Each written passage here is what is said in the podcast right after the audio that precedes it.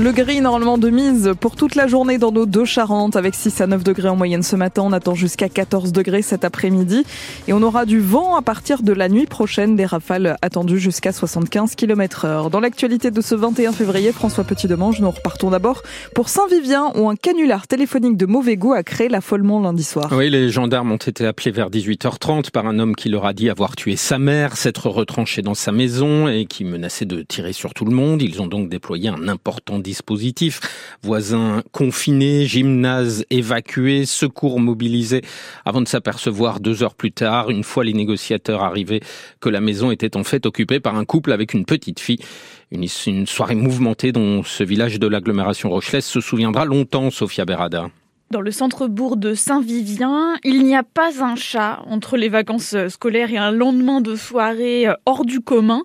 Pour trouver âme qui vive, il faut se rendre dans un petit tabac que tient Annie.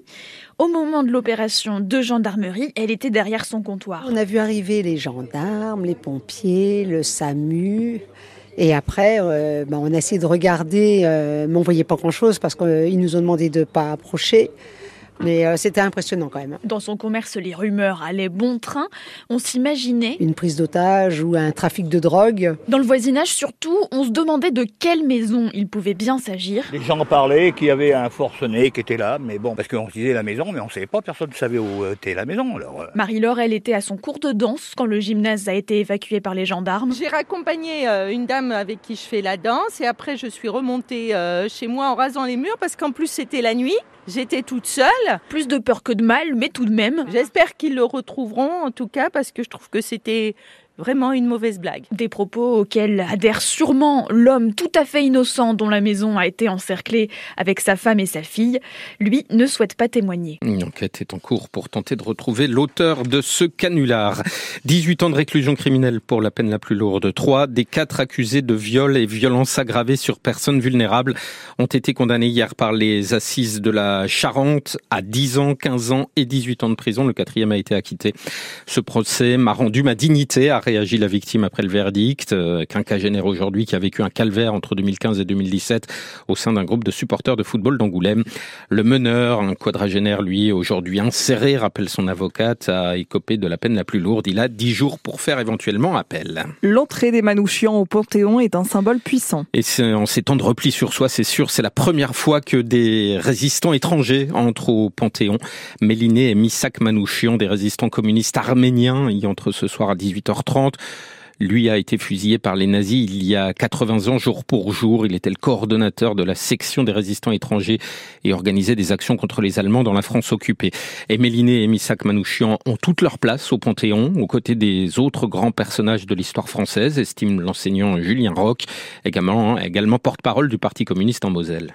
C'est un couple antifasciste, euh, engagé euh, dans le combat euh, aux côtés des républicains espagnols, puis dans la lutte contre l'occupant nazi.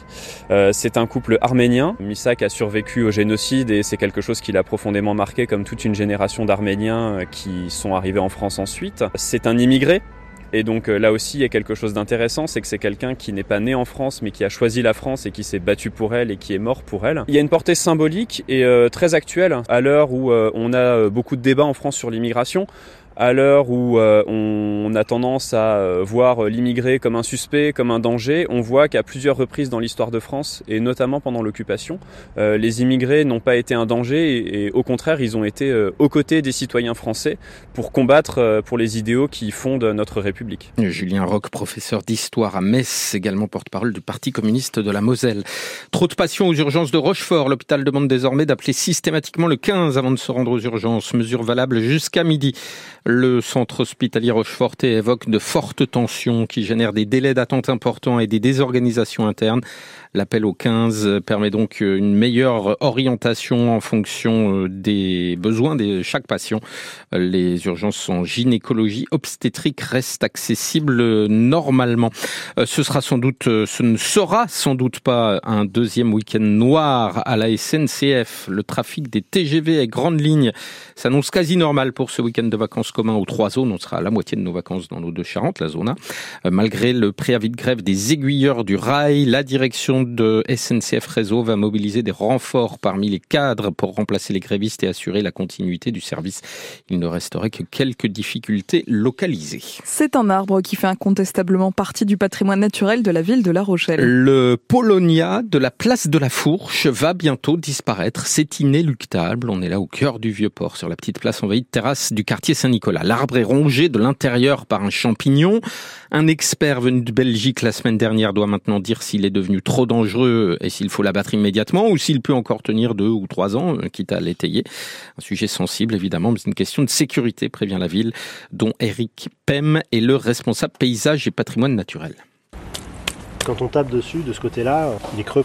Et donc quand on a fait l'expertise, donc on a fait euh, la tomographie sur trois hauteurs, on voit bien qu'au niveau du collet, l'arbre est pas mal attaqué. Et puis après, euh, ça régresse à mesure qu'on monte parce que c'est une pourriture qui est racinaire et qui remonte ensuite dans le tronc. Donc euh, voilà, il faut savoir à quel point il est attaqué pour qu'on puisse prendre une décision éclairée par rapport au risque pour la population. Parce qu'une fois qu'il sera très malade, il risque de basculer. On a des terrasses, on a une, école, donc euh, voilà. Le problème c'est qu'il euh, il va devenir dangereux, même en, restant très vigoureux.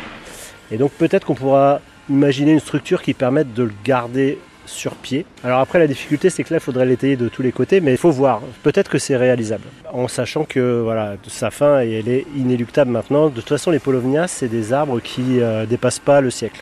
Un dossier de Julien Fleury à voir en image sur francebleu.fr et sur notre application ici.